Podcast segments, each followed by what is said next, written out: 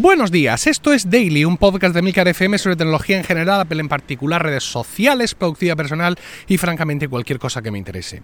Hoy es martes 6 de noviembre de 2018 y vamos a pegarle un buen bocado al iPad Pro y cómo queda la gama iPad actual. En el capítulo de Weekly de la semana pasada, ya sabéis, Weekly, mi podcast sobre iOS y mucho más, que sale los viernes a las 7 de la mañana, lo tenéis por suscripción en Focus y también en iVoox, entraba en detalles técnicos de lo que es eh, el iPad Pro 2018, sus tamaños, lo que hace, lo que no hace, cómo sube y, cómo baja. Eh, hacía también una reflexión sobre lo que me parece, lo que me deja de parecer. Y bueno, pues han salido, eh, esta semana han salido ya las reviews del el iPad Pro, que os recuerdo como todo lo que Apple anunció en esa keynote del día 30, pues como todo eso sale a la venta, está disponible mañana mañana miércoles 7 de, noviembre. Eh, he estado leyendo algunas reviews y quiero citaros algunas de ellas y algunas de las cosas que me han parecido más interesantes. Por ejemplo, la de Nilay Patel para Diverge. Eh, el enlace lo tenéis en las notas del programa en emilcar.fm barra daily. Eh, aquí en este caso, Nilay mm, es una review en vídeo súper interesante. Yo os recomiendo clavaros todos los minutos que dure.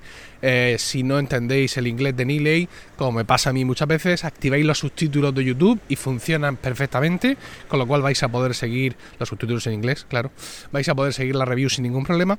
Y es interesante porque no niega la capacidad bruta, la potencia bruta del iPad Pro. De hecho, no ya solo no la niega, sino que incide en ella varias veces, pero opina, como yo comentaba en Weekly, y creo que también algo dije en el Daily del viernes, que las limitaciones de iOS eh, limitan de una manera ya absurda eh, un dispositivo que puede llegar a costar más de 2.000 euros y que tiene más potencia eh, en los benchmarks aparece con más potencia que algunos, iMac, eh, que algunos MacBook Pro de 17 pulgadas.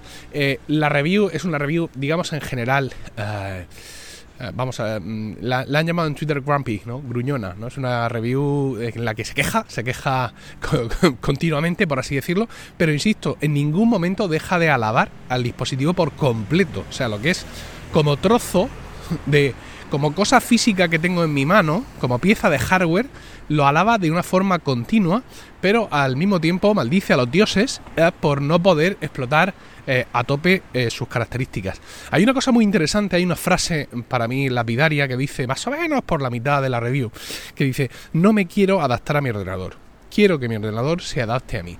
Y esto lo dice, digamos, a colación de que realmente él intenta usar el iPad Pro como su único ordenador, intenta hacerlo ahí todo y no puede, no puede. Y la solución, por él habla con Apple directamente, evidentemente, la solución muchas veces pues que les proponen para los problemas que él plantea pues son hacks o eh, por ejemplo, él se queja de que él, bueno, él como en su trabajo en Diverge trabaja con eh, Adobe Lightroom y se queja de que no puede importar fotos directamente al Lightroom de una cámara. Es decir, él conecta una cámara a un iPad Pro, bueno, un iPad Pro o a un iPad de educación 2017 o a un iPad Air 2 y tú puedes importar fotos, pero las tienes que importar, importar al carrete. No puedes importarlas al Lightroom.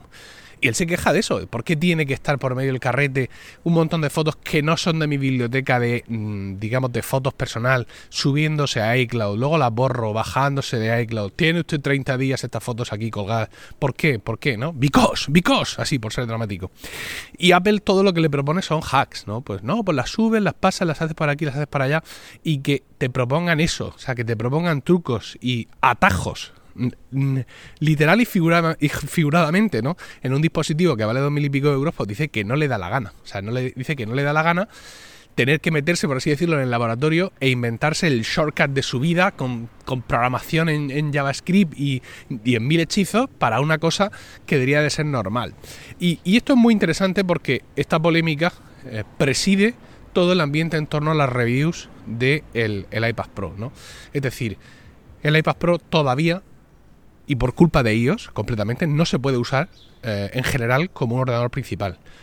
¿Cómo que no? Pues fulano y mengano lo usan. Si fulano y mengano lo usan, pues puedes tener trabajos muy concretos que te permitan usarlo como ordenador principal, pero en general todavía no puedes sustituir un ordenador. Pues Vitici, no, Vitici no, Vitici está enloquecido. Vitici no es un ejemplo prácticamente de nada más que de tenacidad y brillantez. pero no podemos aspirar a usar nuestro iPad como único dispositivo al igual que hace Vitici porque Vitici, mm, o sea, está, insisto, está perdido para, para, la vida, para la vida social. O sea, Vitici tiene cualquier problema y a él le luce. Le luce hacerse un atajo de mil pares de narices que conecte con otros 36 atajos y que se baje otros 42 atajos de la nube de Amazon y luego haga el pino puente. Pero porque le va ese rollo. Mm, ¿Vale? Es decir, le va ese rollo y para él, digamos que es parte, eh, es parte del juego, ¿no? Entonces, claro, eh, dices tú, bueno, pero es que el iPad es un iPad y pues hay un MacBook ya, pero es que Apple está queriendo vendernos el iPad Pro como un ordenador. Lo dice literalmente en su página web. It's a computer that, no sé qué, no sé cuántas, todo el rato nos habla del iPad Pro como un computer y resulta que no es un computer. Entonces, eh, aquí se dividen los revisionistas, los que hacen las reviews, se dividen entre los que efectivamente van a ver si esto es un computer o no es un computer, y los que dicen, venga, hombre, si es que, en fin, lo tomáis todo literalmente. Pues sí, claro, cuando lo pone literalmente computer, pues la gente se lo toma eh, literalmente. Muy interesante, insisto, la review de Neil Patel. Otra review que quería comentaros es la de Ángel Jiménez eh, para el mundo, que es exactamente igual. incluso en el orden en el que trata cada aspecto. Es, es una cosa súper curiosa, eh, eh, pero sin embargo, lo cual está súper bien para compararlas, pero sin embargo es mucho más complaciente. Eh, es una review en texto, más corta en general, ah, pero básicamente va pasando por los mismos puntos que la otra, mm, son contemporáneas, no vayáis a pensar que Ángel ha copiado la del fulano este, pero mm, todo de una forma como mucho más complaciente, incluso si he subrayado la frase de Niley de no me quiero adaptar a mi ordenador, quiero que mi ordenador se adapte a mí, eh, la frase final con la que acaba la review de Ángel Jiménez para el mundo es, de lo que no hay duda es de que para el iPad lo mejor empieza ahora. Y claro, este punto de vista de Ángel y de otros, eh, de otros periodistas, eh, choca mucho con otro sector de la doctrina. Mark Gurman, por ejemplo, eh, mm, tuitea lo siguiente. Los siguientes son, eh, yo entiendo que son titulares, no sé si de sus propias reviews o titulares, digamos, mm, titulares medios de las reviews de los iPads de cada año, ¿vale? Dice, 2015, review del iPad Pro, grande, poderoso, pero no reemplazará a tu portátil. 2016, iPad Pro de 9,7, el mejor tablet de Apple, pero no reemplazará a tu portátil. 2017. iOS 11 en un iPad Pro todavía no reemplazará tu portátil. 2018. No, el nuevo iPad Pro de Apple todavía no es un portátil. Eh, es un tweet que ha llevado pues eh, muchas respuestas, mucha polémica, pero insisto, eh, no es que un sector de los reviewers con los que evidentemente parece que estoy de acuerdo hayan decidido por su cuenta y riesgo intentar hacer del iPad un ordenador es Apple la que nos está diciendo eso. De hecho, citaba yo en el capítulo de Weekly las palabras del CEO de la Emojipedia, un ser muy curioso pero muy interesante, donde decía que según él, según su punto de vista, Apple se la ha jugado y ha dicho, bueno, vamos a ver, para las bajas necesidades la gente se tiene que ir a iOS. Y los que ya necesiten tralla, pues entonces les esperamos aquí con el MacBook Pro y con el iMac Pro. Así. Y todo lo demás a tomar por saco. Decía este hombre, le ha salido mal, y ha tenido que bailársela, porque la gente no quiere, no quiere irse a, los iPads para las cosas bajas. Uno, porque no, porque no, te, no, pueden perder tiempo haciéndose 16 millones de shortcuts. Y dos, porque no les da la gana porque quieren usar Macs. Entonces por eso Apple se la ha tenido que envainar y aparece ahora con el eh, Mac Mini, con el nuevo Mac Mini y con ese nuevo MacBook Air que no es un Air, eso no es un Air. Eh, entonces claro, mm, nos, nos sigue insistiendo con el tema de, del iPad como un portátil. Y por tanto, pues muchos reviewers se van, se van eh, a eso. Otra, otra cosa interesante, hablando de la potencia, porque claro, insisto, esto es potencia descarnada, ¿no?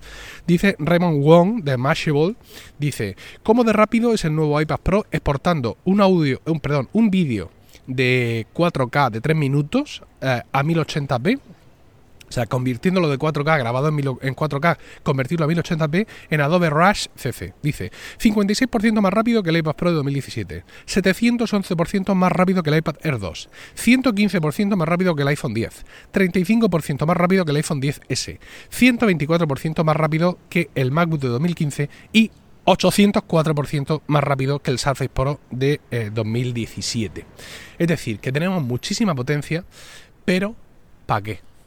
¿Para qué? Insisto, eh, aparte de hacer las cosas más rápidas, no hay nada que tú quieras hacer con un iPad Pro de 10,5 pulgadas, un iPad Pro de 2017, que no puedas hacer con un iPad Pro eh, que, perdón, me, estoy confundiendo. No hay nada que tú quieras hacer con un iPad Pro de los nuevos que no puedas hacer con un iPad Pro de 2017. Más allá de que lo vas a hacer más rápido, de que la pantalla va a ser más bonita, de que no hay un botón por ninguna parte y que aquello te mire y se desbloquea.